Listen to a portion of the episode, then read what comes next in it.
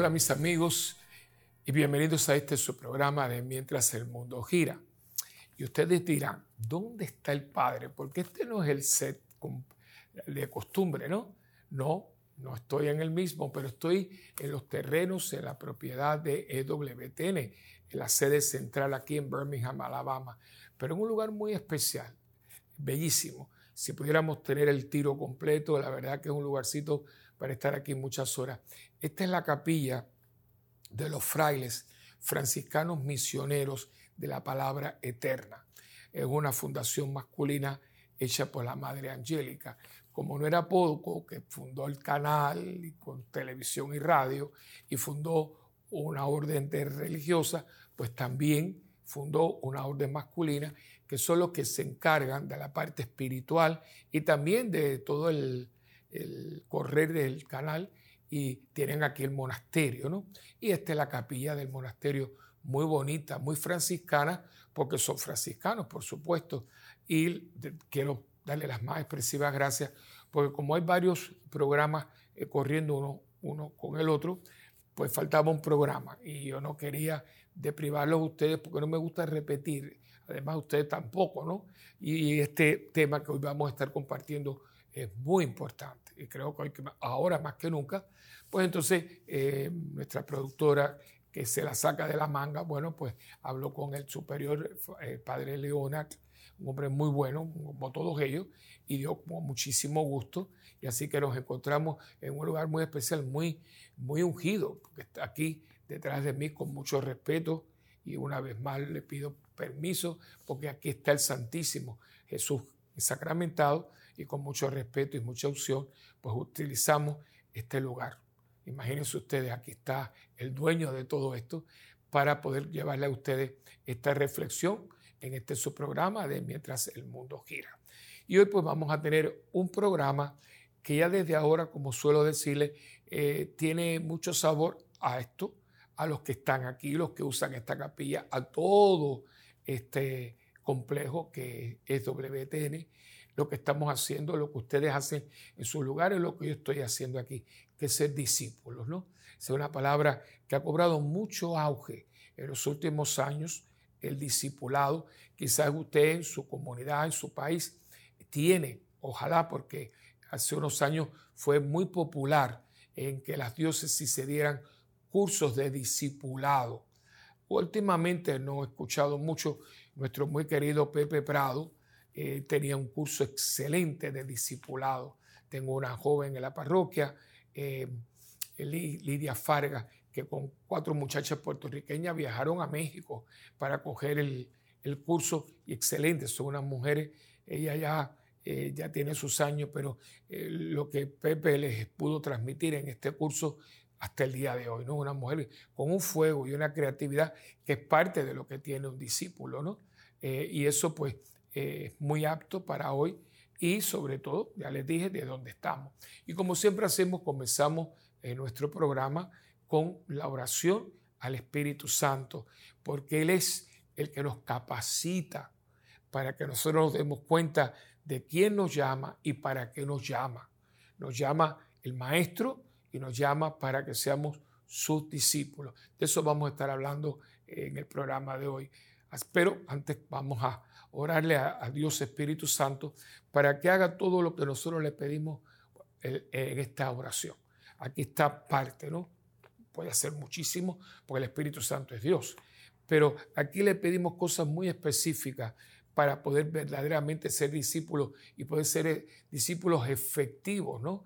Eh, en un mundo que tanto necesita testimonio de vida, porque al fin y al cabo un discípulo es una persona que toma tan serio a Dios que quiere ser testigo de ser Dios vivo, que caminó con nosotros y sigue caminando eh, con nosotros y en nosotros a través del testimonio de nuestras vidas. Pero vamos a comenzar en nombre del Padre y del Hijo y del Espíritu Santo. Amén.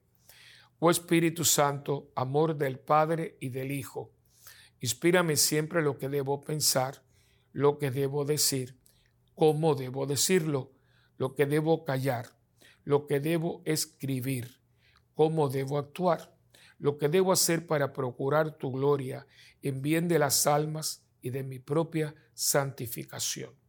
Espíritu Santo ilumina mi entendimiento y fortifica mi voluntad. Dame agudeza para entender, capacidad para retener, método y facultad para aprender, sutileza para interpretar, gracia y eficacia para hablar. Dame acierto para empezar, dirección al progresar y perfección en el acabar. Amén. María, Madre del Buen Consejo, ruega por nosotros que así sea, en el nombre del Padre, del Hijo y del Espíritu Santo. Amén. Bien, ¿qué es un discípulo? Uno habla de esto, hay, canciones bellísimas, ¿no? Eh, que hablan del discipulado. Yo creo que vamos, por supuesto, vamos a la escritura para sobre todo hacer lo que llama San Ignacio de Loyola, composición del lugar. Ustedes saben que hay varias espiritualidades, espiritualidades en la iglesia. Esta es una, la franciscana, la carmelita, eh, y hay una espiritualidad que es la ignaciana, porque el autor de esa espiritualidad la vivió y la transmitió no solamente a sus discípulos, los jesuitas, sino al mundo entero. Y hoy se hacen los ejercicios espirituales de San Ignacio eh, y sobre todo la, la, dinámica para una, una reflexión, lo que él dice, cuando mediten, háganlo de esta manera. Y cuando él comienza a darte las pautas para, para poder empezar una meditación eh, que sea provechosa, él te pide que, que tú te relajes, que eh, varias cosas. Entre ellas, algo muy particular, dice que uno haga composición del lugar. ¿Qué significa? Que uno eh, se imagine sensatamente, no estamos hablando aquí de fantasías, ¿no? Pero sensatamente que uno se imagine dónde se, dónde se dijo, quiénes estaban allí, cómo estaban vestidos. Mientras más detalle, más uno se puede situar y situarse en el momento y dentro de acontecimiento y dentro del grupo de personas a las cuales está dirigida lo que hizo el discurso o fueron testigos oculares de un milagro, ¿no? Eh, y una de las cosas que uno llama la atención es que siempre la audiencia no es la misma. A veces uno dice, en aquel tiempo, y la gente como, como, enseguida vamos a lo que dijo o a lo que hizo, se pierde un poquito el principio, principio. Cuando él dice, en aquel momento Jesús le dijo a, y a veces no nos damos cuenta que a veces a la muchedumbre, a veces a sus discípulos, a veces a sus apóstoles y a veces a los fariseos y a los escribas. Hay varios discursos que es solamente para los, eh, para los escribas, eh, los fariseos y los escribas. Otra vez a la muchedumbre, a todo el mundo. Otra vez a sus discípulos. Otra vez a los apóstoles, se los lleva aparte. Y eso muchas veces, como que la gente no, como que no, no le da importancia. Y es muy importante porque no todo el mundo eh, va a recibirlo y no, a todo el mundo se lo, se lo dirige de la misma manera. Un ejemplo, a los fariseos. Los fariseos son los líderes religiosos y su bagaje espiritual es mucho más profundo eh, que la gente. Aún de los mismos discípulos, porque son la gente, precisamente los fariseos son los que rigen el pueblo, estudian las escrituras, las interpretan, guían a la gente y dan todas las pautas para que el pueblo de Israel viviera la fe según las normas y directrices de la alianza que Dios hizo con su pueblo elegido. ¿no? Por lo tanto, vamos a estar hablando de, del oficialismo religioso. Y los escribas son los que escriben. Toda esta gente tiene que ver con el día a día del templo. Cuando hablan los discípulos, que es lo que vamos a estar hablando hoy, es la gente que ya eh, quedó tan cautivada, fue tan impactada, que deciden, deciden dejarlo todo y seguirlo. De esos discípulos, él va a coger doce no hay más ninguno, ¿eh? que son los doce apóstoles que también tuvieron un proceso. Fíjense que hasta el final vemos a Pedro eh, lidiando con su personalidad y con su flojera y con su... O sea, los doce no son ejemplares por su conducta, sino los escogió porque los quiso escoger. Y doce hombres totalmente diferentes unos de otros. Muy, eh, Pedro es más bocón, es más, es muy, tenía que ser porque era el hombre que iba a guiar y es el, impetuoso. Juan es más callado, supuestamente algunos estudiosos bíblicos dicen que era un muchachón de 13, 15, 14 años. Eso explica muchas cosas. El, hecho de recostarse aquí eh, eh, quiere que sea un hombre muy joven, el discípulo amado, porque no era de la misma edad, ¿no? Eh, por eso vive mucho tiempo más, no, muere, no muere una muerte violenta, por eso se le entregan a la madre, todos estos detalles que, mucha gente se pasa por alto, es porque es muy jovencito. Y los que estudian la, la Biblia, que no solamente la palabra, sino todo, ¿no? los lugares, las personas, la sociología, todo lo que está. Dicen que máximo, algunos dicen que no más de 15 años. Entonces está eh, uno como Tomás, ¿no? que es muy, muy, muy realista, ¿no? Si no veo, no creo. Está, eh, no sé, otro más que podamos coger, eh, Judas, Judas, Judas, Judas Iscariote, que también volvemos a lo mismo. Muchos estudios. Acuérdense que la Biblia se está estudiando en este momento. Y mucha gente dice que Judas, y, y, hace mucho sentido, Judas no, no le corrió por la mente jamás que a Jesús lo matara. Jamás. Sí hubo algo materialista, pero fíjate, tampoco fue un hombre avaro, porque sí cogió el dinero, porque de hecho yo no sé hasta qué punto él lo hizo por el dinero, porque fíjese que él no cogió el dinero. cuando él se da cuenta lo que ha sucedido, porque él, mira, coge el dinero, no, y no lo quiero, cógelo, porque al fin y al cabo ya nosotros no lo queremos. Ya te lo prometimos y te lo dimos. Y los judíos eran muy cuadrados. Entonces, él, cuando él ve lo que sucede, y algunos estudiosos dicen que es lo que quería, eh, Judas deja de creer en Cristo como el, como el Mesías. Estoy hablándole de, de los estudios y demás.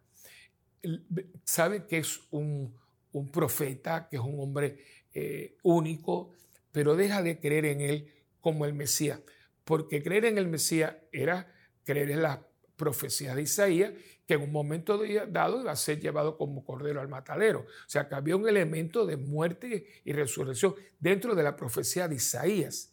Pero por alguna razón, como los fariseos lo sabían y no lo pudieron poner junto a Cristo, no pudieron poner las dos cosas juntas.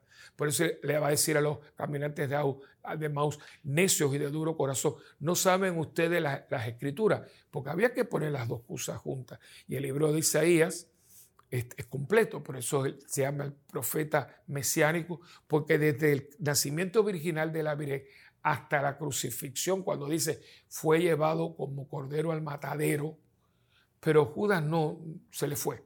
Entonces, él, lo que quería que le diera un escarmiento para que dejara de tener toda esta fantasía de poner la otra mejilla. Y quería eso. Cuando él ve que ya lo que están pidiendo es que lo crucifiquen, ahí es donde dicen que él tuvo una crisis porque no, hasta ahí no. Entonces, ahí es donde él tiene una depresión masiva, coge las monedas, las tira y va y se ahorca. ¿no? Eh, muy, lo que le pasa a la gente hoy. ¿Qué cosa es un suicida? Una persona que ve, no ve salida, un callejón sin salida y se suicida. ¿no? Por eso es muy interesante todo esto. Y le digo esto porque aún los doce hay que trabajar con ellos, pero de otra manera, porque estos doce van a ser el fundamento del cristianismo, porque cada uno de ellos se va a ir para un rincón diferente del mundo. Eh, la tradición nos dice a nosotros que, por ejemplo, Santiago se fue para España, eh, Bartolomé creo que estuvo por la India, se fueron, se tomaron muy en serio y ahí hay un milagro, ¿no? Que 12 hombres, que pescadores, muchos de ellos prácticamente analfabetos, hayan hecho lo que hicieron. Esto tiene que ser sobrenatural. Pero hay otros, un montón de, ellos que son, entre, algunas veces son setenta y pico, otras veces más, que son discípulos y también hicieron comunidades y todo. ¿Y qué es lo que le pide Cristo a ellos en aquel momento y nos pide a nosotros hoy? Bueno, eh, son tres cosas. No es seguirlo por seguirlo, porque eso no es lo que Él nos dice. Es un proceso. Y yo quiero pedirles perdón, porque yo creo que esto no lo hemos hecho. No, no lo hemos hecho. Eh, nosotros no se lo hemos pedido, no hemos sabido comunicarlo, eh, y no lo hemos sabido hacer porque no, no, nos dijeron tampoco, aún siendo sacerdote, eh, porque es muy, es muy sencillo, pero muy complicado. Él dice, el que quiera. Ya empezamos diciendo que es una invitación. Y eso queda que hay gente que no va a aceptar la invitación, hay gente que no, va no la va a tener. Por lo tanto, hay un grupo de personas por ahí que nunca va a llegar la invitación a ellos. ¿Y cómo lo va a tratar Cristo? De otra manera. Él es Dios, Él sabe lo que hace. Y ahí entra la misericordia divina, que es mucho más de lo que uno se puede imaginar. Pero los budistas, los hindúes, las personas que viven en regiones inhóspitas, toda la gente que vive en el Amazonas, esa gente no ha, sentido el, el llamado, porque la palabra vocación, discipulado, es el que responde a una vocación, van unidas. El discípulo escucha el llamado y el llamado es vocación. Y cuidado, escuchar la vocación no significa ser cura, no, no. Y es un llamado, llamado al matrimonio, llamado a ser soltero, llamado a ser religioso, llamado a ser sacerdote, muchísimo, ¿no? Pero yo escucho el llamado y yo respondo si quiero. Nunca se impone, nunca se impone. Yo, y esto es una opinión muy personal, yo no creo que tampoco si usted no escucha la invitación y se hace discípulo, significa automáticamente que usted va al infierno. No creo. Yo creo que Dios sabe, Dios es sabio, es sabio con mayúscula eh, y sabe cuál es la dinámica de cada uno. ¿no? Hay muchas personas que no van a tener el condicionamiento, no van a tener la preparación, el bagaje y ese, ese, esa invitación no, no, no va no va a encontrar eco en sus vidas porque no se cree capaz. Eh, yo solo veo, ¿no? Hay gente que tú le dices, mira, ¿por qué tú no lees en la misa? Fíjate, algo tan sencillo. ¿Por qué tú no lees? No, yo, yo. Y no hay manera porque ellos están convencidos de que pararse en el púlpito y, y leer las lecturas, proclamar la palabra, ellos no son capaces. Y no lo van a hacer. Y todo el mundo, si se pone para eso, lo hace porque ¿quién no puede proclamar la palabra? Y no hay quien pueda. Otro eh, tú les tratas eh, de la parroquia. Fíjense que estoy hablando bien, bien elemental, todavía no he entrado en la, en la, sabrosa, ¿no? Le dice, mira, tú no quieres cantar con una voz muy linda. No, no, no, no, no. Eh, son gente muy tímida, son gente que no, la autoestima la tiene por el piso. No, no, no, y tienen una inseguridad y tienen una voz de tenor lírico. Y no va a cantar y no va a cantar y no va a cantar, ni con los guardias, dicen en la calle. porque porque no lo siente. Entonces se queda ahí con un talento al que Dios dice, mira, dámelo, vamos a, vamos a tocar con esa voz y no lo va a hacer. O sea, que por eso es el que, el que quiera, el que se decida, ¿no? Entonces viene y dice, el que quiera ser mi discípulo. Entonces ya uno responde. Y ahora viene, ahora viene, pero entonces dice, que quiera ser mi discípulo, ahora viene, tiene que hacer dos cosas. La primera negarse a sí mismo. Y eso cuesta, ¡ay, cómo cuesta! Porque dentro de cada uno de nosotros hay un hombre que le llamamos, usando la, la palabra, la terminología paulina, el hombre viejo. Pero cuidado, que ese de viejo no tiene nada, porque yo creo que tiene, bebió la fuente de, de, la juventud, porque siempre está ahí con ganas y líos y problemas, y siempre está pidiendo su espacio.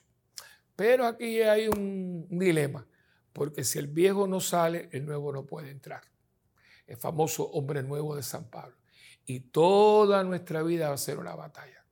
Porque de vez en cuando, cuando usted se siente, qué lindo, qué bonito, soy apóstol, soy esto, soy lo otro, y él, de pronto viene el hombre viejo y dice, mira, no, que yo quiero también meter el pie aquí, que es lo que se llama la concupiscencia, los canas, los condicionamientos, los malos hábitos, y ahí hay que estar muy, muy atento porque ni los santos, nadie, aquí nadie se salva, porque fíjense lo que es la vida, el hombre viejo es parte de quienes somos. Ahí está. De chiquitito tú, le dices, pero ¿cómo es posible que ese niño? Porque cada uno tiene su carácter, ¿eh?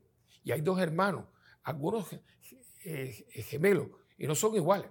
Uno es más pasivo, el otro es más activo. Cada uno tiene su personalidad y se la va desarrollando. Y en ese desarrollo de la personalidad a uno se le, se le pegan cosas muy buenas y otras no son tan buenas. Y el hombre viejo pues reclama su espacio, se, espacio, se, exclama su espacio. Y ahí toma Pedro. Pedro nunca dejó de ser Pedro. Lo que pasa que, ¿qué pasó en Pedro? que todo lo que él tenía que era negativo lo, fue, eh, lo fue positivizando. ¿no? Yo digo que la vida, a ver si tengo aquí, si aquí tengo una monedita, a ver, vamos a ver, a ver, si yo tengo aquí unos 25 centavos americanos, ¿no? Aquí. Entonces, esta monedita, la monedita americana, tiene dos caras. Bueno, estos son 5 centavos.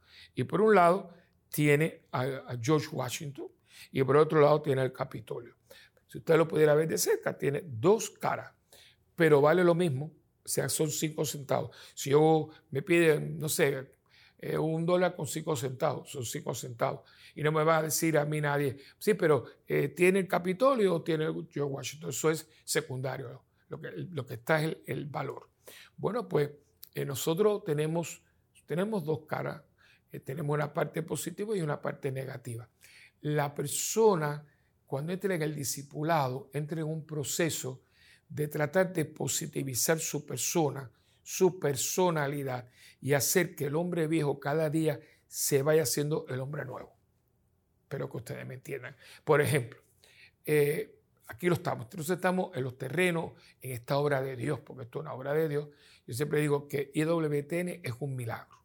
Así como el agua de Lourdes, las apariciones de la tilma en México, esto es un milagro, lo que mucha gente no lo ve porque no hay un manantial o, no hay una tilma con la imagen de la Virgen. Pero el que estudia, el que lo ve, el que sabe y conoce la historia de la persona que hizo esto posible, esto es un milagro. Ya yo se los he dicho, esto es una monjita que muy enfermiza, eh, que viene a un lugar donde católicos casi no hay ninguno, aquí todo el mundo es bautista todavía hoy en día, viene a un lugar, este lugar era súper accidentado todavía porque es medio hundido, etcétera, y arriba de esto esta mujer lo único que era primeramente era una monja de clausura y en clausura no hay ni radio ni televisión ni periódico de nada, es clausura. Y tenía cuando entró un high school, una escuela superior. Y aquí se hace un imperio de medios de comunicación. E, es que es increíble. O sea, esto es un milagro. Lo que pasa es que este no es el programa para hacerlo. Entonces, pero ¿qué pasa? Ahí voy. Tiene un carácter y aquí hay chiste. Pero aquí los hombres, aquí los americanos te, te decía, cuando Mother, le decían Mother, no cuando Madre, acuérdense que es Madre Angélica, cuando Mother te decía, la palabrita de ella, porque yo me acuerdo de eso, te decía, dear, dear, que se ha querido, prepárate que lo que venía era el aguacero de mayo, ¿no? Nunca fue grosera, pero una mujer decía, y es así. Y de hecho estaba hablando con un técnico ayer que lleva muchos años aquí decía, cuando madre quería una cosa, era eso. De hecho, dice lleva muchos años aquí, creo que es el empleado más antiguo que lleva. Y decía él que cuando algunos empleados venían a trabajar, él les tocaba, eh, decía, mire lo que les voy a decir. Cuando madre dice que quiere una cosa, es lo que ella dice. Porque si no saben lo que va a pasar, que van a tener que hacerlo de nuevo. Eso me, dice, porque así. dice, eh, porque lo vi. Esto no fue lo que yo dije. Pues hay que hacerlo de nuevo. Un carácter tremendo. Fíjense, estos hombrazos sureños, americanos, con una monjita pero carácter, otra que tiene un carácter, lo que pasa es que la pone la Madre Teresa para lidiar con los hindúes. Una cristiana de Yugoslavia, monja, pero tenía un... Ahora, el carácter fuerte lo pusieron a disposición de Dios y ahí tiene. Usted coge, por ejemplo, una Teresa de Ávila. Esa castellana se las traía la misma Bernardita, yo la quiero porque es mi, patroncita. De tonta no tenía nada, ¿eh? era pim pum pam. Eh, y así, o sea, son gente que tiene carácter, pero ¿qué hace? Como se sienten llamados muy fuertemente, dice, yo voy, y coge su persona y la pone a disposición de Dios y a través de la acción del Espíritu y uno dejándose la docilidad, te van moldeando. Y todo lo que tú tenías negativo te lo van positivizando. No te lo quitan, no te lo quitan. Es como hay gente que usted las conoce, ¿no? Eh, que eran cantantes eh, famosísimos de bolero, de, y de pronto, ¡bum! Y ahora tienen una y lo ponen para Dios. Eso, e, ese cambio. El discípulo eh, empieza esa, esa transformación. Por eso dice, el que no se niega a sí mismo, el que no cambia de manera de ser, es lo que te está diciendo. O sea, tú no puedes seguir siendo la persona que tú eras porque tú no eras discípulo de Jesucristo. ¿De qué tú eras discípulo? De a lo mejor de nadie, o eras un, hombre esclavo de alguna cosa, o seguías a una persona que no, no valía la pena, ¿no? Hay gente que, que seguía um, un, político, un artista, o sabrá Dios, y de pronto se encuentra con Jesucristo. Y eso quiero que sepan que hoy es sumamente importante, porque hay gente en la iglesia que sigue gente, no sigue a Cristo, sigue a gente. Cuando usted una persona viene y dice, ah, yo me fui porque yo estaba en la parroquia tal y el padre se fue, bueno, usted me perdona. Yo sé que impacta porque nosotros nos encariñamos con las personas, pueden haber sido instrumentos de Dios para llevarnos a Dios, pero, pero, no son Cristo. Yo le digo, entonces, usted tiene una fe de cura, una fe curera, no una fe cristiana. Porque si mi fe es en Cristo, yo te agradezco mucho, pero tú no eres, tú fuiste el medio. No confunda los medios con el fin. Y hay mucha gente que se agarra de esto, de aquello, somos humanos, y de pronto viene el zarpazo y te quedas como, como la gallina, ¿no? sin plumas y cacareando. Y eso no puede ser. El discípulo se centra. Cristo, el mismo ayer, hoy y siempre, y contigo hasta el final. Juan. Juan. Tendría 15 añitos, pero es, este es mi líder, este es el mío. Y todo el mundo dice así, se la zapateó, dice, no, yo voy a estar al pie de la cruz. Es el único varón. Eso es algo muy... Eso no voy a entrar en ello ahora, pero habían cuatro personas, tres mujeres y un hombre. Tres mujeres y un hombre. María, María la de Clofás y María la madre de Jesús tres María y Juan. Ahí, ahí a pie de la cruz, escuchando improperios, malas palabras, medio de esos romanos que eran, eran de, tirar para allá, metiéndose con ella, me imagino con María Magdalena, y ellos tranquilitos ahí, ahí, a pie de la cruz, cogiendo la última palabra del maestro y cayéndole la sangre divina encima. Eso es, eso no se destiñe, el, el discípulo va hasta el final. Y eso no es fácil porque tienes que estar venciendo tus ganas, tus gustos, tu manera. Y acuérdate del hombre viejo, no, no, no, porque no, lo, no quiere que lo olvides. Y de vez en cuando dice, oye, yo estoy vivo, estoy aquí. Son esos días que uno dice, oye, estoy, sí, esos días, está pidiendo lugar, está pidiendo que le dé la palabra. Y el hombre viejo dice, no, no, no, no, eso es el hombre viejo, póngase en su sitio. Entonces el discípulo empieza ese proceso, ese proceso de, dejarlo, de dejarlo todo. Eh, porque esta, este que vamos a tener ahorita en, pantalla, cuando dice, él termina, ¿no? Se niega a sí mismo, toma su cruz y me sigue. Dice, y ellos dejándolo todo, lo siguieron. Fíjense, eso es muy importante. Y los tres evangelistas, Marcos, Mateo y Lucas, los tres tienen la misma. Y dejándolo todo, subraya el todo, porque, ah, sí, pero yo no tengo todo. Claro que no. Claro que sí, ellos tenían las redes y ese era su sustento. El dejar las redes es dejar su vida. Para ellos el sustento de ellos, de su familia y todo, estaba en esas redes porque para un pescador la red es todo. El, su barca y sus redes. Una barca sin redes usted no puede pescar una sardina. Entonces, el dejarlas todo, seguirlo, las redes lo dejaron todo. Es dejarlo todo. Y eso es un proceso, porque uno deja hoy aquello, mañana el otro. Y cuando usted ve, usted se siente totalmente libre de todo lo que le ataba la vida anterior para comenzar una nueva vida en Cristo. Ahí empieza el proceso. Y ya usted va a llegar un momento, ojalá que pudiéramos todos, que es lo que va a llegar cuando llega Pablo. Y Pablo tenía, ese es otro que el carácter le cambió. Pablo no puede haber sido una persona fácil. Por eso hay un montón de gente buenísima que empezó a, trabajar, a, viajar con él y lo deja. Y él después, él me dejó porque no sé cuánto. Pero es que no se podía con él porque era un hombre converso y creía que todo el mundo. ¿Saben quién era otro así? Francisco de Asís. Que muchas veces dejaba a los frailes y se iba para Monte Arbenia porque no podía. Y su psiquiatra, su psicóloga, que era la Clara, le decía, oiga, es que los frailes, Francisco, Francisco, que Francisco de Asís hay uno porque él quería que todos fueran como él y no, porque Francisco era uno. O sea, esto, esto es muy humano, pero dentro de esta realidad humana, Cristo está actuando, pero hay que dejarse. hay que dejarse. Y el discípulo, si usted me pregunta, pero Padre Willy, ¿cuál es la característica? Dejarse, dejarse transformar.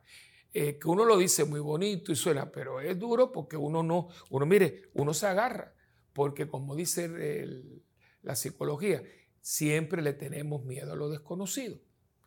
Y de decirle que Cristo deja todo y coge, como pasó con la Madre Angélica, que estaba en un lugar donde todo el mundo era católico, y, y por un milagro vino para acá. Esto tiene que haber sido, aquí no había nada. Ver la fotografía. Eh, aquí no había católicos. O sea, y que esta mujer, eso es. El discípulo se vence de tal manera que se doblega, se doblega. Y es ese proceso de me tengo que negar a mí mismo. Y ahí donde yo le decía que yo creo que muchos de los, de los hermanos nuestros eh, no han podido, y por eso van a la iglesia, hacen cosas, pero todavía yo digo que uno tiene puesto como una retranca. No sé si usted ha visto las carretas esas de la gente, ¿no? Hoy en los carros es la emergencia, ¿no? pero donde se ve a veces los lugares América Latina, etcétera, la gente tiene como un freno que le llaman la retranca y a veces ponen hasta un zapato, un zapato viejo, ¿no? Y cuando quieren parar la, carreta le ponen la retranca, ¿no? Y, y la carreta se para. Y a veces nosotros en nuestra vida tenemos puesta la retranca y por eso caminamos pero no caminamos, ¿no? tipo cantifla que te hablaba pero no entendías, ¿no? Bueno, ponemos la retranca y, hay que soltarlo, hay que soltarlo, eh, porque te va a pedir cosas, eh, pero, pero un acto de fe.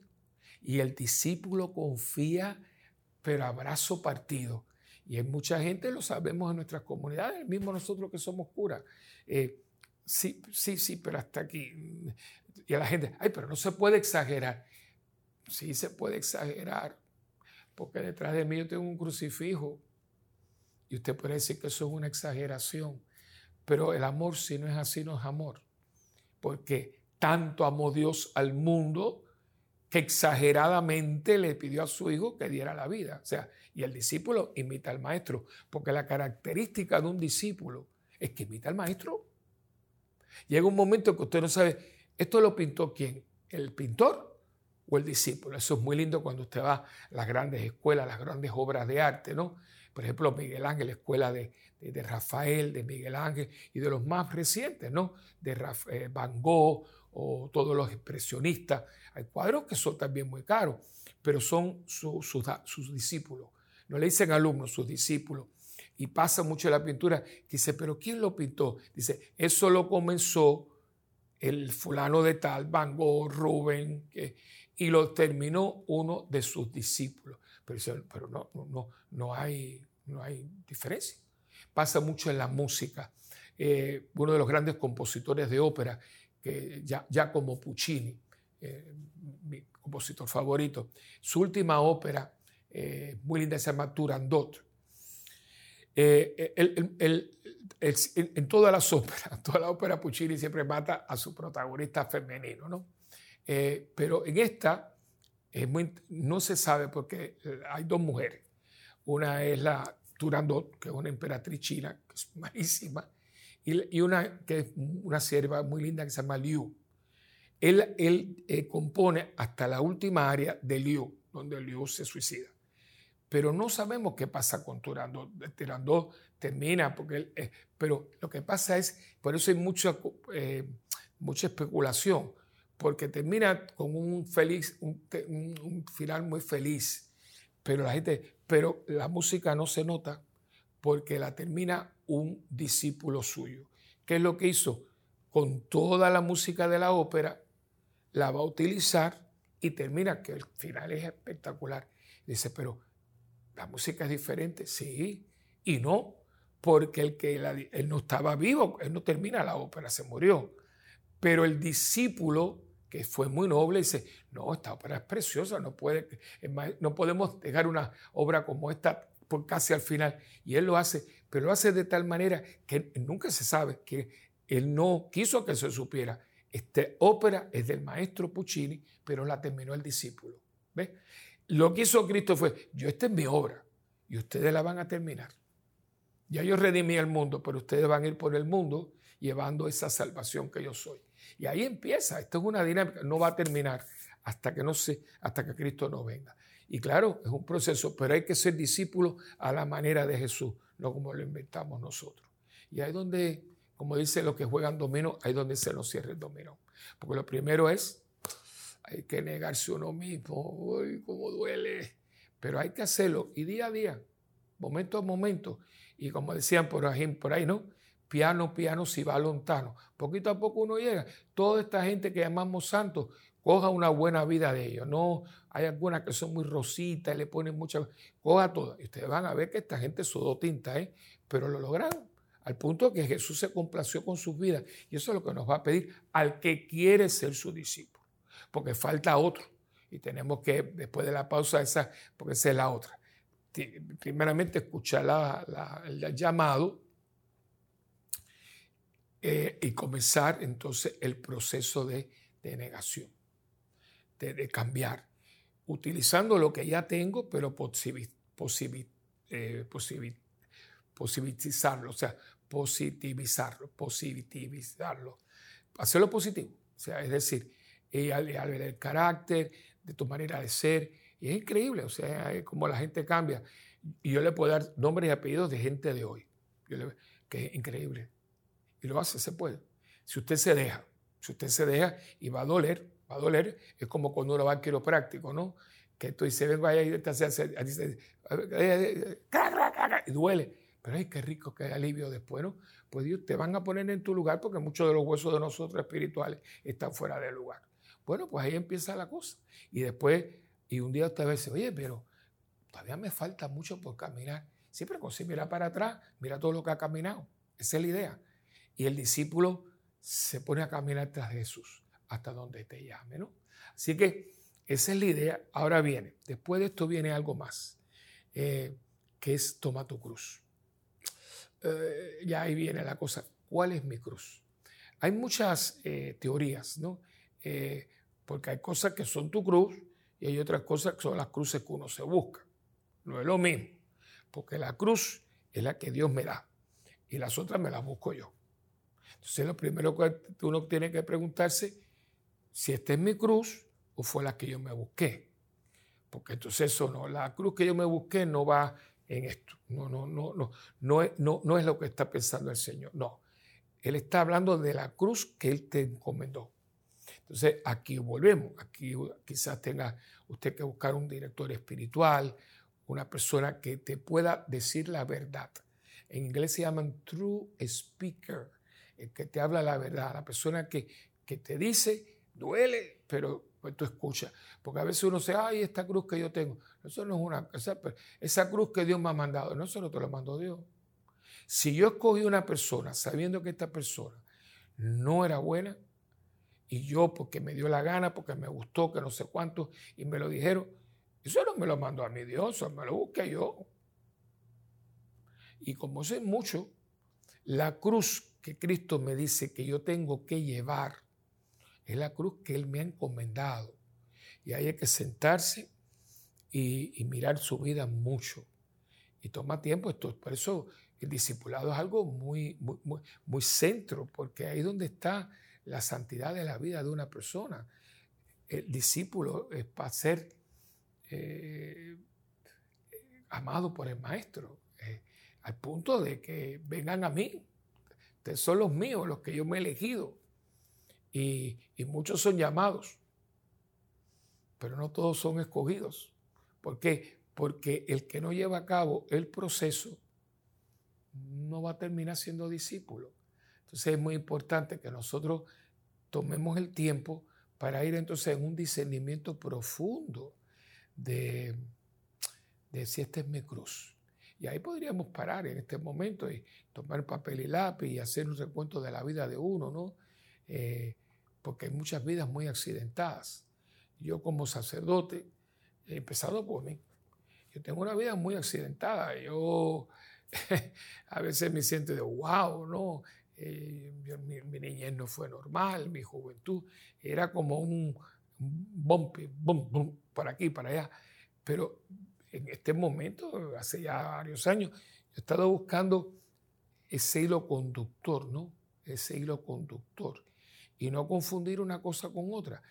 Eh, con todo lo que ha sucedido, yo tengo que detectar ese hilo conductor que es donde está la voluntad de Dios.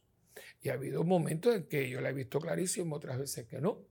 A veces que me, pongo trinco, pongo la retranca, otras veces que me he dejado ir. Ya a esta altura me he puesto un poquito más dócil, porque me doy cuenta que por mucho que yo me resista, Dios va a tener la última palabra al final, pero no es lo mismo que yo quiera y me deje llevar que yo me tenga que llevar por los pelos. A veces dice, yo te voy, a, te voy a llamar y tú vas a venir por tu propia voluntad o te traigo por los pelos. Yo no quiero ir por los pelos, yo quiero ir por mi propia voluntad, ¿no? Y hay gente que hay que llevarla por los pelos porque no quiere. Entonces, es buscar, entonces, eh, yo estoy en un proceso, un proceso. ¿Cuál es tu, cuál es tu cruz? Eh, y tus hijos. Bueno, bueno, yo no me lo busqué, esto es lo que me ha tocado. Y entonces, entonces lo que uno pueda ver que la cruz de uno, uno la mete dentro de la cruz de Cristo. Es un proceso eh, hermoso, fuerte, porque la cruz es la cruz. Usted nunca se ha preguntado por qué los católicos, porque los hermanos cristianos no católicos no están de acuerdo, no les gusta, no lo entienden. Dice que nosotros tenemos muchos cristos muertos. Pero si usted entra en una iglesia católica, aquí está, usted se da cuenta de que enseguida hay un crucifijo. No una cruz, un crucifijo. Entonces dice Pablo, yo no me glorío sino es en la cruz de nuestro Señor Jesucristo. pero la cruz, que es una, un instrumento tan vil, tan, tan crudo, eh, era el suplicio más vulgar y más cruel de los romanos, y que yo me gloríe en eso. Sí, pero es que en la cruz está toda la envoltura del amor misericordioso de Dios. Ya yo lo dije ahorita, ¿no? Tanto amó Dios al mundo, tanto la medida que le dio a su Hijo único. Pero no solo los dio para que el viviera, no, no. Que entonces en la, en la carta a los, a los filipenses, esa, esa, es prácticamente poético, ¿no? Dios, Cristo siendo de condición divina, se despojó de su rango eh, y se hizo humano se hizo frágil y fue a la muerte, a la ignominiosa fuerte de cruz. O sea, tú ves cómo se va quitando y se va quitando y se va quitando. por eso Dios lo exaltó, ¿no? Y le dio el nombre sobre todo nombre, de modo que al nombre de Jesús toda rodilla se dobla en el cielo, en la tierra, en los abismos, y toda boca proclame que Jesús es Señor. Pero para que eso sucediera, se abajó, pero se abajó que después de eso no hay más nada. Entonces es un proceso. Y si yo soy el discípulo, yo tengo que entrar en ese proceso. Y vamos a ser sinceros, nosotros le sacamos, pero le sacamos el cuerpo a todo esto porque no, no nos gusta sufrir. No. Claro, nadie le gusta y la persona que le guste hay que buscarle un, médico porque está un poquito mal, eh, masoquista, o, pero es otra cosa, es otra dinámica, ¿no? E, es el sufrir con propósito, no es sufrir por sufrir, ¿no? De hecho, les recomiendo mucho el libro de Ignacio Larrañaga, del sufrimiento a la paz. Creo que fue el primer libro de Ignacio, fantástico, ¿no? Y era un místico, un hombre buenísimo. Y él, pues decía, ¿verdad? Precisamente esto, ¿no? De que ya eh, usted, es un proceso, son procesos. Y por eso el cristiano católico tiene que, tomar esto muy en serio. Y nosotros en el momento que estamos viviendo, tenemos que, dejarnos de tontadas, perdón con la expresión, porque eh, estamos muy, muy ñe, y todo es una cosa y, empezamos y nos vamos. Y yo, yo a veces digo, pero ¿qué es esto? No estoy hablando de niños, estoy hablando de adultos. Gente que empezó y tú lo ves y, los dones y un día, ¿dónde está? No me fui, no me gustó, que no sé cuándo. Usted no, usted no fue discípulo. El discípulo no se quita. Porque el maestro no se quitó. Usted no se quita. Usted no abandona el puesto. Usted está allí con María, María, María y Juan. Y yo entiendo, porque los mismos caminantes de Maús, cuando la cosa se, esa frase, tú eres, tú eres el único que no sabe lo que pasó. Y Jesús le dice, ¿qué pasó? es que Jesús tiene una pedagogía para ver si yo pensaban en lo que ah, nada, que un tal Jesús que era fantástico, prodigios y cosas, que pensábamos que era, Pero mira, nada, lo cogieron, lo mataron y colorín colorado este cuento se acaba. Y nosotros nos vamos otra vez para Emaús. Y él les dice, necios, necios y de duro corazón, no sabían ustedes que las escrituras se tenían que cumplir. Y empieza a hablarle y después ellos van a decir, no en balde cuando íbamos caminando nos ardía el corazón, pero nunca lo conocimos hasta que en la fracción del pan. Y todo esto aquí, entramos, que no vamos a tener tiempo hoy, la pieza que juega aquí la Eucaristía. Pero si usted está yendo a la, misa corriendo, llega tarde o va el sábado para salir de eso y tener el domingo libre, no, porque la Eucaristía, al entrar en ella, que es un acto de donación total por parte de Dios, porque en cada misa volvemos a actuar el sacrificio de la cruz y Cristo se nos da en cuerpo, sangre, alma y divinidad, si eso es una donación total y absoluta, porque no contento con morir en la cruz, se queda en el pan y en el vino. O sea, es una cosa, y si usted no está en ese tipo, en esa dinámica, los mexicanos dicen, en esa movida de donación, olvídese de ser discípulo, usted no sabe de qué yo estoy hablando y nunca lo va a escuchar. Y usted podrá estar haciendo cosas, y no digo que usted sea una mala persona, pero el hecho que usted sea discípulo y que Cristo te diga, tú eres mi discípulo, no, nunca lo va a entender y se va a estar deprivando de algo muy lindo porque la iglesia era para los discípulos. Por eso tenemos mucha gente que va a la iglesia, pero no son ni luz del mundo, ni sal de la tierra, ni cambia nada, pues si no pueden cambiarse ellos, que van a cambiar, ¿no? Y eso explica muchas cosas, muchas cosas. Esto hay que tomarlo en serio. Y el discípulo toma en serio el llamado. Por eso la canción que a todo el mundo le encanta, ¿no? Era la preferida de Juan Pablo II, Los pescadores de hombres, porque pasaste y mirándole a los ojos, sonriendo, dijiste mi nombre, ¿no? E, e, o sea, fíjate que es un proceso. Pasaste mirándome a los ojos, sonreíste y dijiste mi nombre y me dijiste sígueme. Y como decían de Mateo, y dejándolo todo, lo siguió. Esto es muy importante, ¿no? Y yo creo que esto es lo que es un discípulo. Lo demás, usted puede estar dando vueltas por ahí y decir, yo soy discípulo de... Sí, pero discípulo de qué? Porque fíjese algo, y en este momento lo podemos ver muy claro, el mundo está teniendo gente discípulos de cosas horribles, horribles. Gente que, discípulos de, de gente horrible. O sea, yo veo como la gente hoy se mutila, se mutila. Le estaba hablando precisamente aquí a los muchachos aquí de la producción. Esto me pasó a mí, estaba en un cine, eso, fue hace dos meses, ahí en Puerto Rico, en un cine, de, está en una urbanización, un reparto de gente adinerada, clase media alta, y muy bonito cine. Eh, y entonces estaba yo con un licenciado amigo y estábamos nosotros, y aquí cuando vengo, veo a esta muchacha, pues todavía me erizo. Cuando yo la miro, los dientes aquí, los colmillos, los tenía de metal, de metal. Y esta, de aquí todo, una operación, una, una cirugía. ¿eh? E, era una cosa, yo, el pelo negro, lo que yo interpreté que ella quería tener como una semblanza de vampiro. Pero no estamos hablando de, maquillaje, no, físico, operación y todo.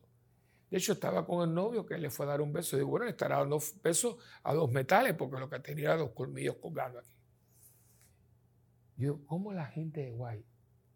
Se han hecho discípulos de cantantes que son unos que lo que tienen por boca y por cabeza son cloacas, pagan, les dice el tírense al piso y se tiran al piso, él le dice que se orinen encima y se orinan encima. Los que les pidan, los que les pidan. Y el Evangelio te pide y no te lo das. Y no entremos que hay gente hoy abrazando cultos del otro y se vuelven discípulos. Es tanto es así que la internet se publica, hay una iglesia satánica y se promueve y, si, y tiene sacerdotes luciferianos que Dios nos ampare. Y hay gente que va.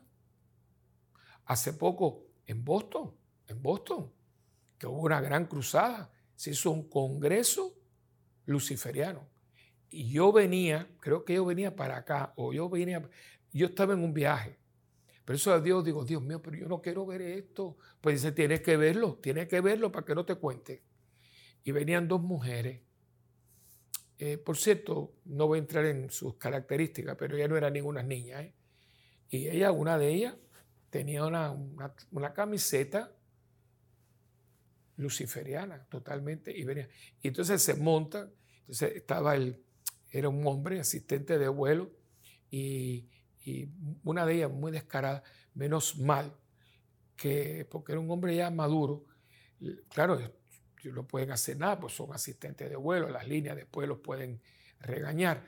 Pero le dice, lo digo en inglés, ¿Are you go, also going to the convention? Que si también, dice, no, yo todavía tengo temor de Dios. Así estamos, así estamos. Desgraciadamente el, don está buscando eh, discípulos. Y desgraciadamente algunos sí, muchos de nuestros jóvenes. Y yo digo, pero ¿cómo tú estás buscando a alguien que toda su, su visión de la vida es el odio, la división, eh, la tiniebla, el mal. ¿Qué, apelativo pueda tener cuando el Señor nuestro es paz, armonía, amor incondicional? ¿Qué pasó aquí? Yo digo, bueno, Señor, dame luz porque yo no tengo toda la respuesta. A mí me parece, me parece a mí, que al no dar nosotros el ejemplo del discipulado, de lo que un discípulo de Jesús hace, porque todo el mundo era católico, todo el mundo es cristiano, católico, no católico, pero todo el mundo era cristiano y supuestamente si éramos cristianos éramos discípulos de Jesús.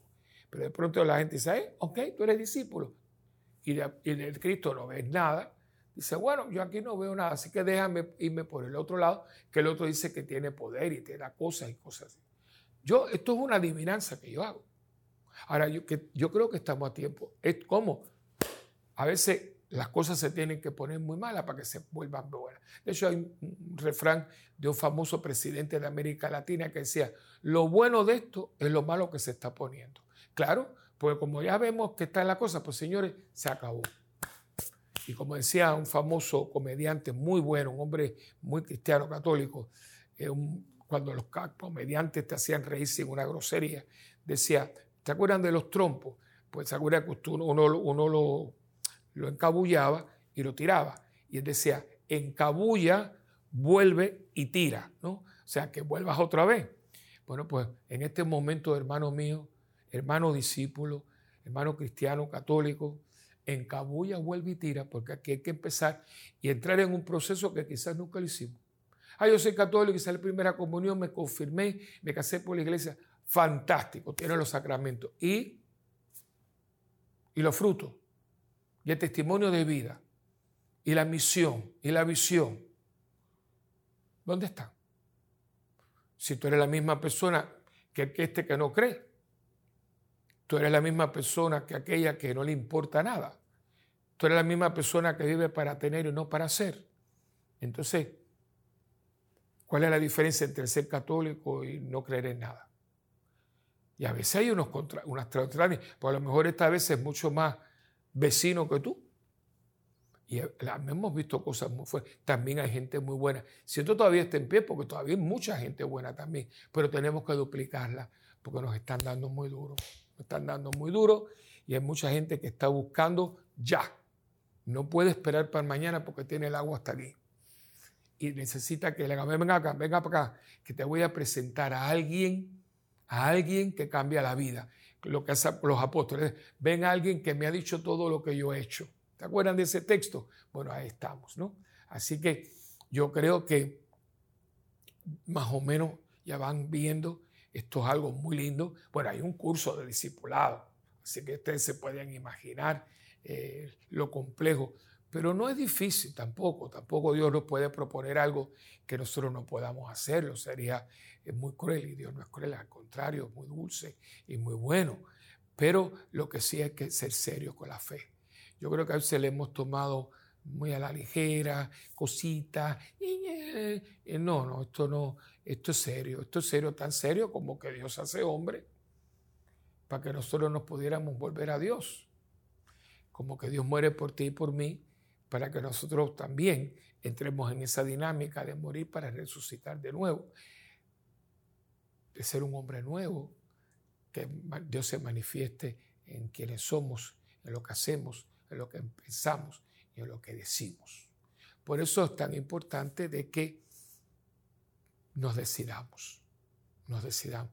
Y me va a decir, fulano, vamos, a donde tú digas. ¿Y a dónde vamos? Las raposas tienen cuevas, los pájaros tienen nidos. Y el Hijo de Dios no tiene donde recostar la cabeza. ¿Saben lo que le estaba diciendo? No preguntes y sígueme, que donde yo te lleve, llegarás a salvo.